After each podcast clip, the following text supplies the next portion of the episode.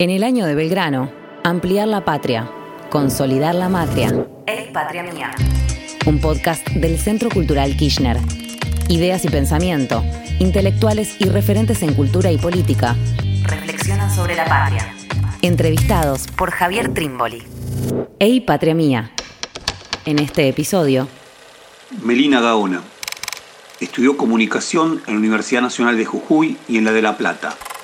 Es investigadora del CONICET y docente en universidades de Buenos Aires y Jujuy. En 2017 se publicó su libro Experiencia Popular, Ciudad e Identidad en el Noroeste Argentino, la organización social Tupac Amaru.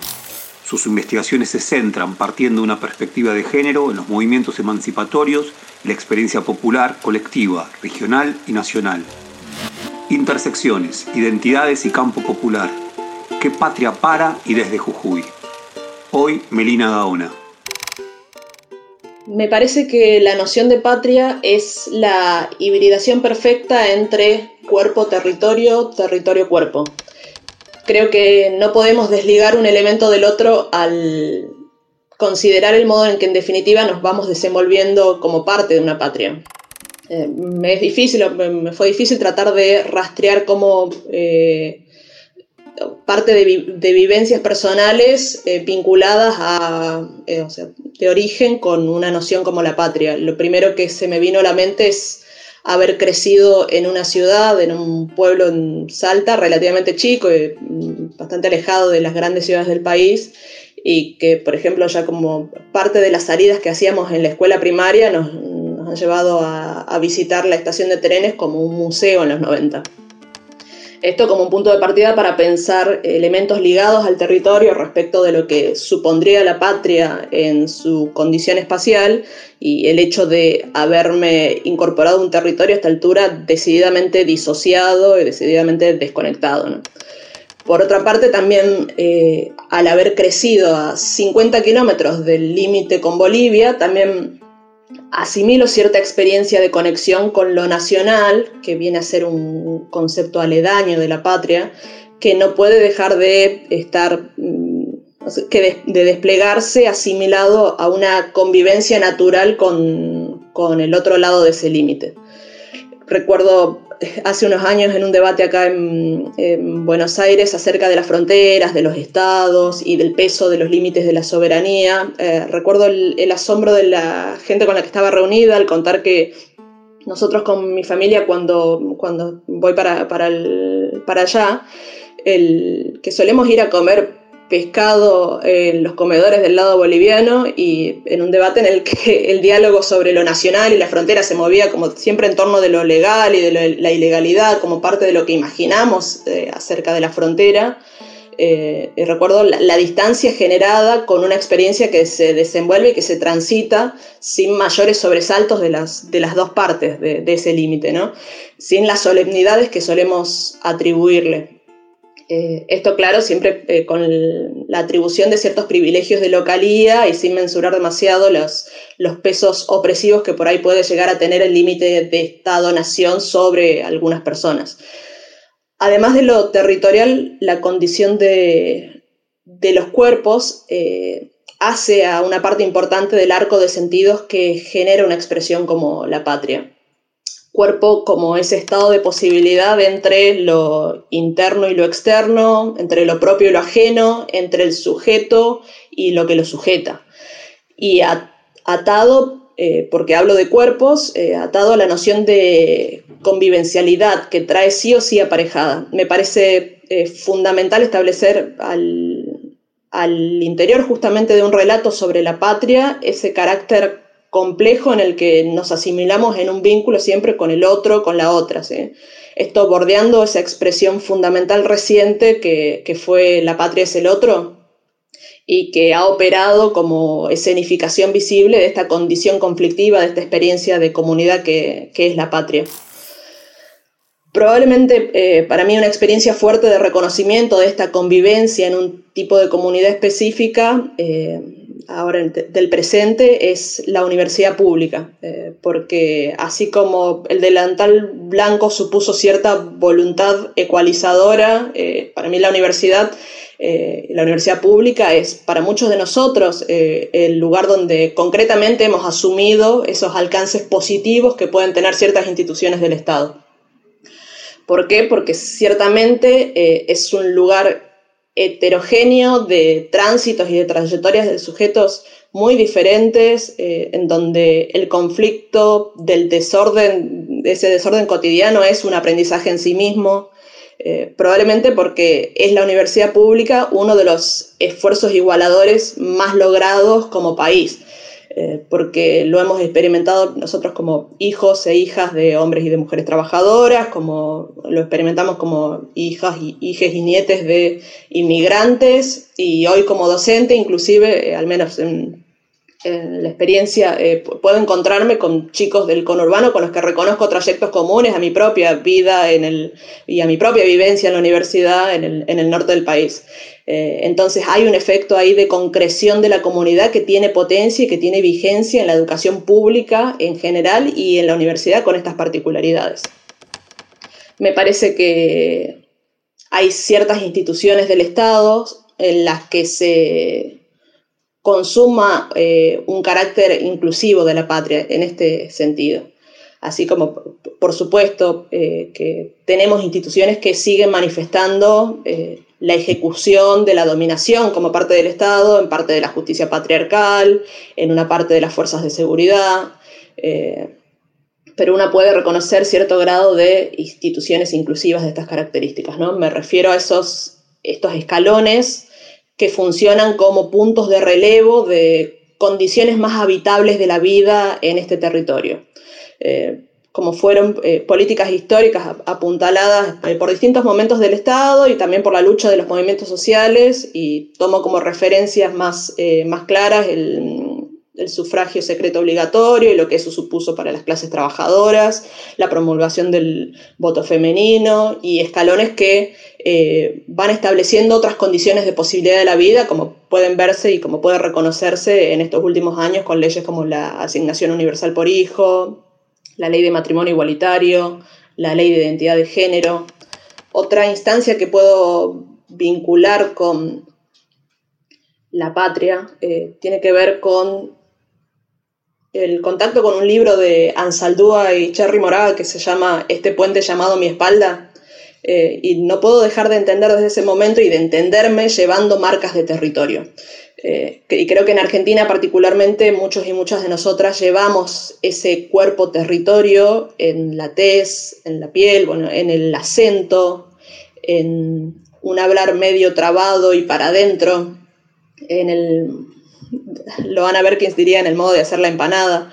Eh, cargamos con tanto de, eso que de ese territorio que las inflexiones de la voz ya nos van marcando y, reconocemos estas distancias internas que, se han ido generando. Eh, estos cuerpos de los que estoy hablando son muchas veces cuerpos que son inaudibles en alguna medida. Eh, no porque no tengan qué decir, sino porque cargan con generaciones de yugos de todo tipo que hacen inasimilables, incomprensibles las expresiones que se puedan llegar a formular. Y también un poco porque se han fijado en nuestras historias silencios eh, de supervivencia mis abuelos eran paraguayos los dos. Eh, mi abuelo emigró para el norte en Salta eh, alrededor de la década del 50 eh, y ellos criaron a sus hijos en Argentina y les tenían prohibido hablar en guaraní porque percibían, porque sabían lo que eso les iba a generar en la escuela. Entonces mi papá y todos mis tíos entienden perfectamente el guaraní, pero supieron de toda la vida que no tenían que hablarlo Hoy mi papá balbucea palabras en guaraní porque está en las fibras de su infancia, pero se da en esa modulación, esa modulación compleja que no puede escaparse del silencio.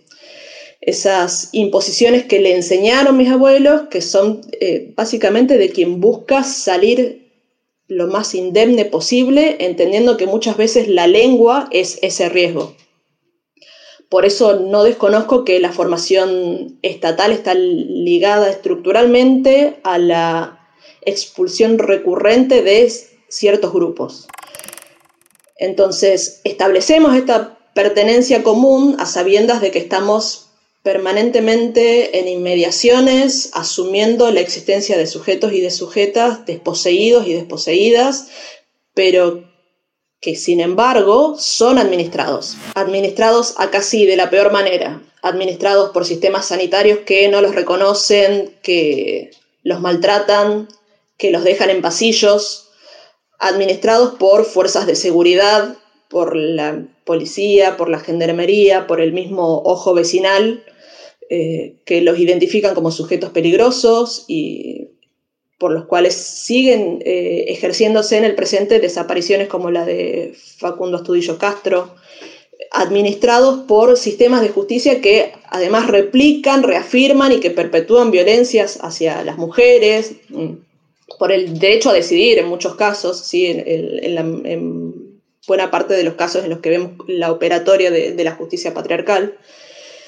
Y también a la par de estas administraciones institucionales, estatales, tenemos sistemas de producción que van fijando y que han establecido distribuciones étnicas y distribuciones racializadas para una elaboración social que comprenda eh, cómo se administra la mano de obra.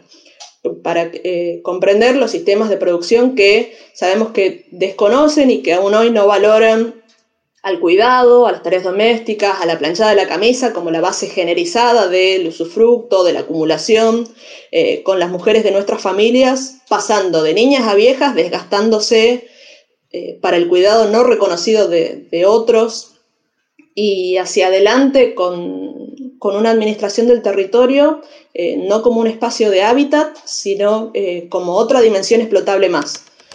Eh, esto lo manifiesto recorriendo la ruta 81 del Chaco y del Chaco salteño como un solo gran desmonte, con gente ahí que convive con inundaciones, con sequías, con ningún tipo de resarcimiento por las condiciones que les han establecido desde afuera.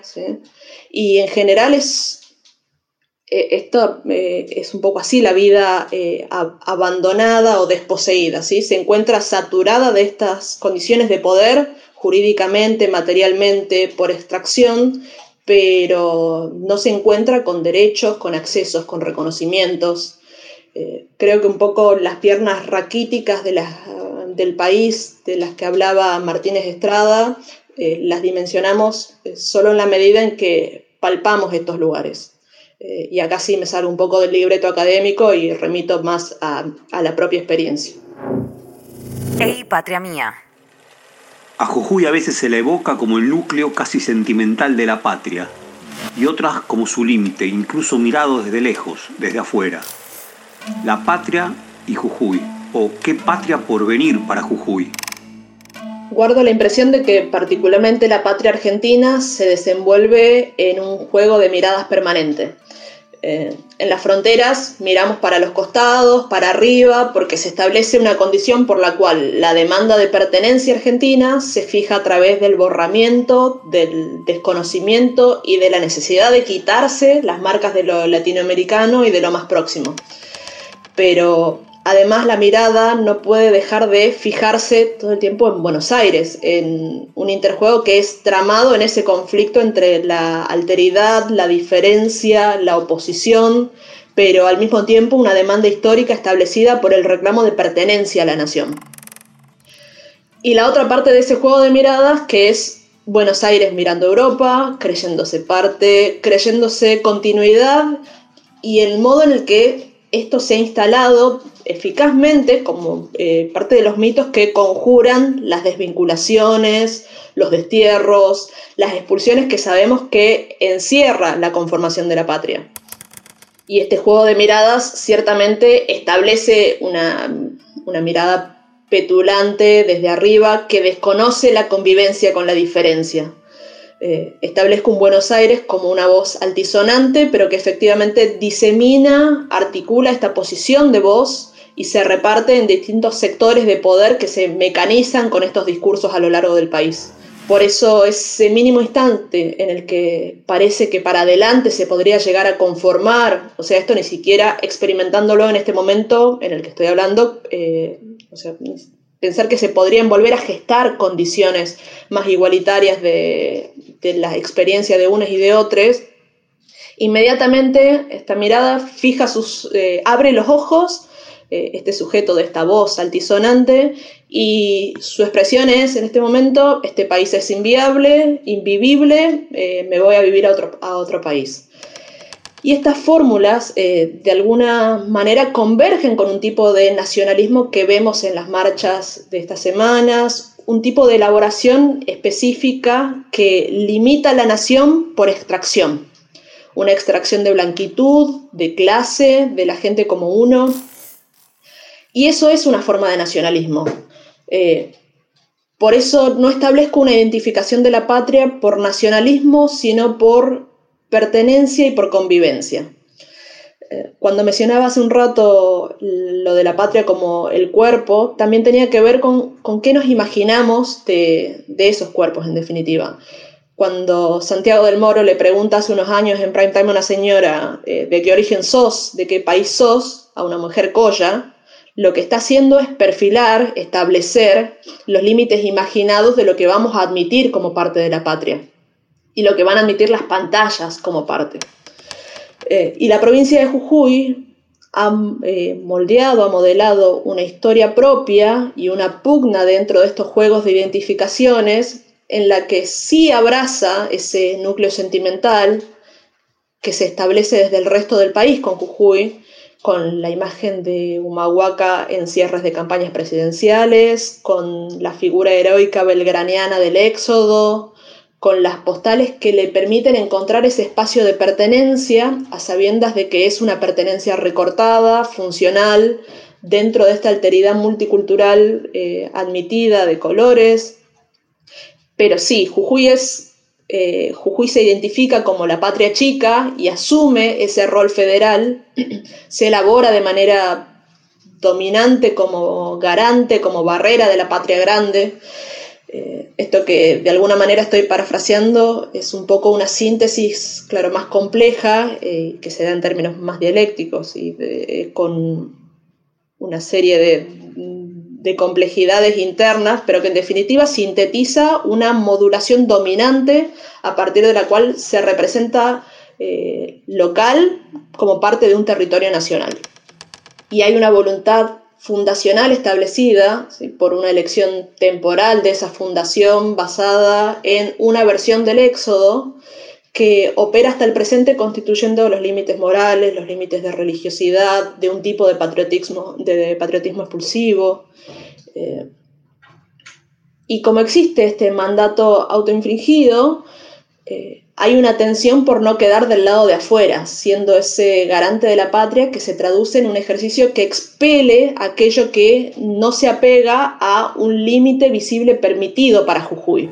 Es decir, que Jujuy se arroga una cuota de pertenencia patriótica basada fuertemente en estos dos frentes, en garante de la patria y a la vez en la cuota multicultural asimilada dentro de un relato nacional preponderantemente blanqueado. Sobre esta tensión específica de lo multicultural se pueden presentar un montón de, ejemplos para, pensar cómo se da esto, pero bueno, uno mm, próximo de, la pandemia eh, desde hace, desde hace un tiempo muchas de las instituciones, eh, pero primordialmente el Estado provincial, eh, ha establecido una reafirmación positiva sobre el uso de la coca como un elemento cultural inalienable de la provincia y una reivindicación sobre el coqueo como una práctica. Eh, pero, por ejemplo, el gobernador impuso la carga de la culpa de la explosión de casos hace unos meses en Jujuy sobre una mujer vendedora de coca que supuestamente había traído el bicho, como le dice el gobernador, había traído el bicho de Bolivia. Eh, no cualquier mujer, sino, y esto a partir de una caracterización establecida por las divulgaciones oficiales del Estado provincial, una cholita.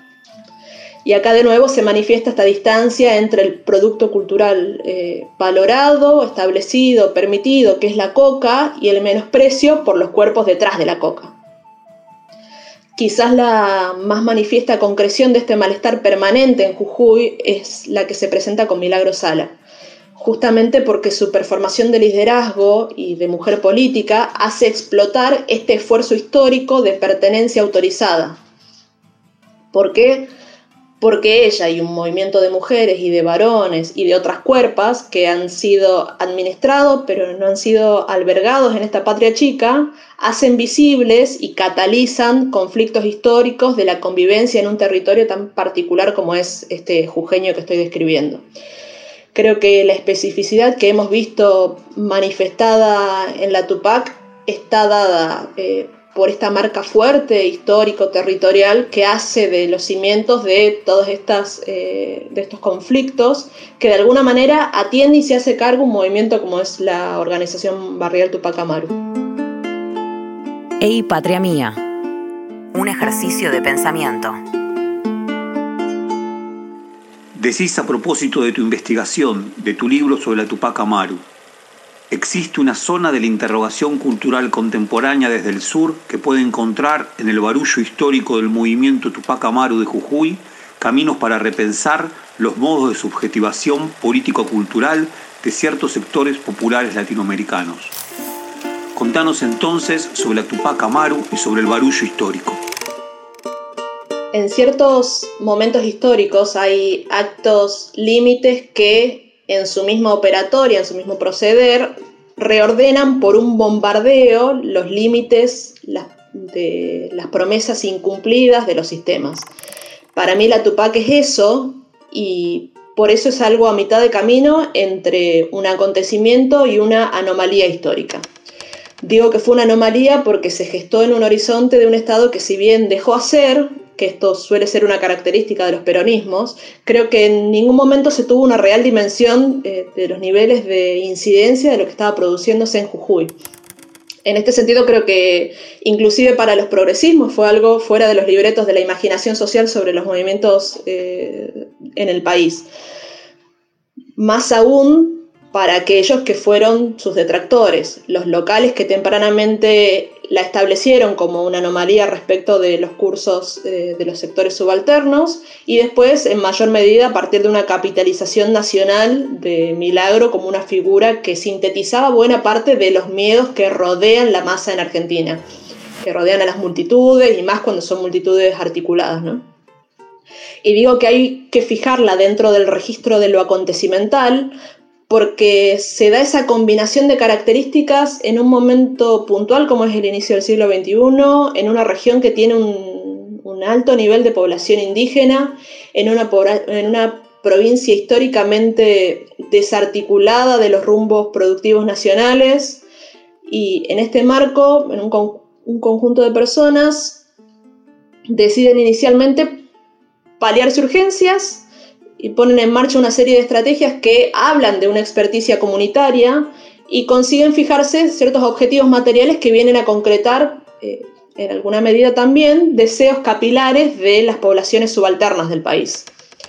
Esto obviamente genera una turbación porque se corre rápidamente de la moral de darle al pobre un cachito, un bolsón, un plan, y se convierte en esta maquinaria productiva que construyó las materialidades que hoy vemos, que, como son las viviendas, los barrios, las fábricas, pero con la particularidad de atender productivamente a estos otros deseos. Deseos que se traducen en acceso a bienes culturales, a la pileta como un goce, que estaba restringido a ciertas clases sociales que podían pagar las piletas, y para el resto el río y la sequía inclusive el deseo del trabajo como un espacio de reconocimiento con lo producido, y a un tipo de vínculo que, obviamente con manejos dispares, ¿sí?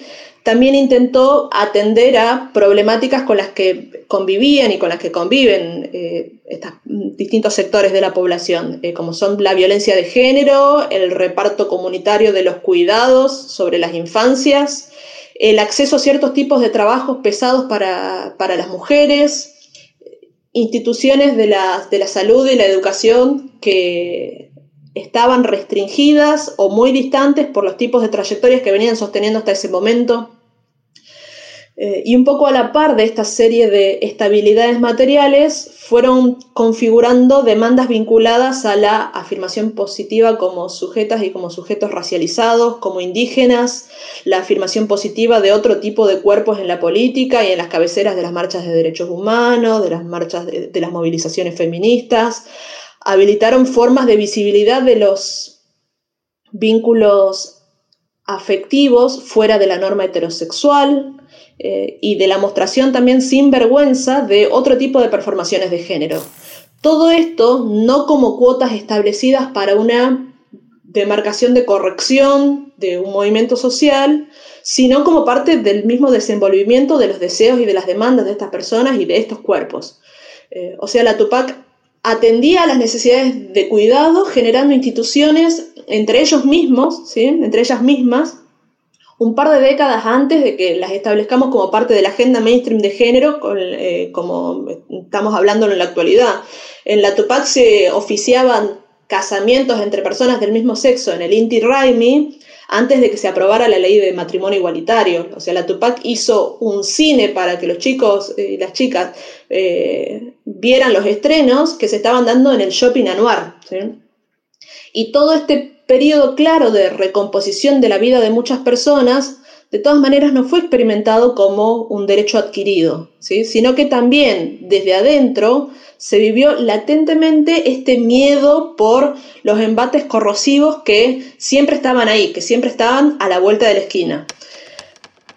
Aquellos quienes por ahí disfrutamos de mayores derechos de manera permanente, eh, no podemos llegar a, concebir, a percibir esta condición de precariedad sobre lo obtenido, porque, porque no, lo tenemos como un horizonte cercano, pero aquellos que eh, quienes han transitado eh, toda su vida agenciando lo posible entre esta disposición y esta precariedad, eh, son conscientes de las embestidas que siempre eh, se les están viniendo. Quizás por arrogarse este tipo de decisiones tomadas de manera comunitaria y para la comunidad, es que eh, se fueron generando todos esos pánicos alrededor de lo que definían como otro Estado, ¿sí? como un Estado paralelo. Claro, justamente porque el Estado, como lo concebimos, ni ahí se tenía que ir a atender todos esos deseos. ¿eh? Esto fue acumulando eh, de manera progresiva una serie de afecciones tan diseminadas que de alguna manera explica a las claras ese viraje local de fines del 2015. Lo que pasó no es que eh, vino un ovni, asumió y dispuso una medida que era poco popular para nada. ¿sí? Lo que pero sí eh, lo que pasó en Jujuy es, eh, y que es difícil de explicar, eh, mirándolo sobre todo cuando uno tiene las miradas puestas desde afuera, es ese nivel de vilipendio, ese nivel de desprecio sobre la vida de una persona y sobre la vida de muchas personas, sí, pero de manera más visible, con Milagro, con la vida de Milagro, pero además con este hostigamiento, esta persecución sobre el conjunto de las tupaqueras y de los tupaqueros. ¿sí? Eh, esto que hemos eh, presenciado en los últimos años en Jujuy, a partir de su detención, es una materialización insospechada de esos deseos que hasta ese punto sí me parece que eran más inexplícitos del odio. En estos años nos hemos encontrado cada vez más con estas expresiones deseantes de este tipo de represalias sobre la vida de otros, ¿sí? Pero creo que en ese momento fue choqueante un ejercicio de martirio por parte del Estado tan de golpe y tan radical como fue ese trato con Milagro, por el cual eh, a la vez que se la sustrajo del ámbito político, se la escenificó como un espectáculo del castigo.